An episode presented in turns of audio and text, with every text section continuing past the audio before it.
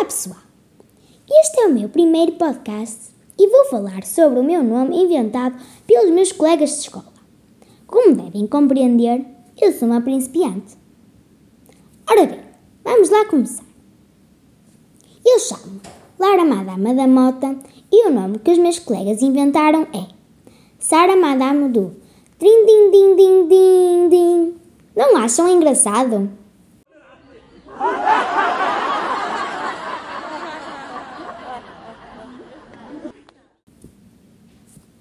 Vou explicar de onde surgiu o nome Sara.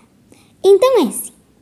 Estava na escola e a professora de inglês pediu para a turma escrever o um nome num pau de gelado. E eu escrevi Lara, como é óbvio. Mais tarde, vi que no meu pau de gelado estava escrito, além de Lara, Sara. Hum, fiquei admirada. Não sei quem é que escreveu e continuo até hoje sem saber.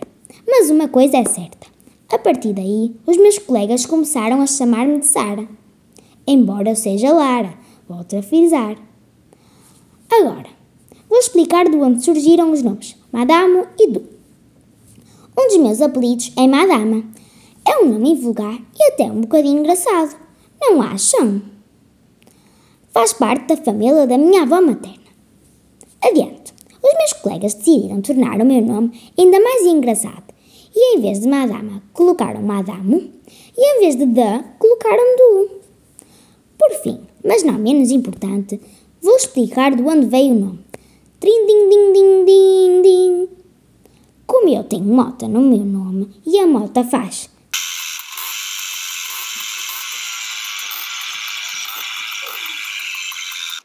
Trim, trim, trim.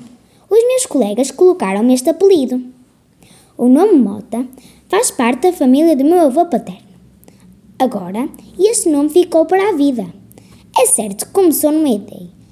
E por mais ridícula que seja, ficou e vai ficar para sempre. Eu nunca imaginaria ter um nome como este, mas eu até gostei imenso dele. Já agora, este nome também tem uma dança, mas isso fica para o próximo episódio.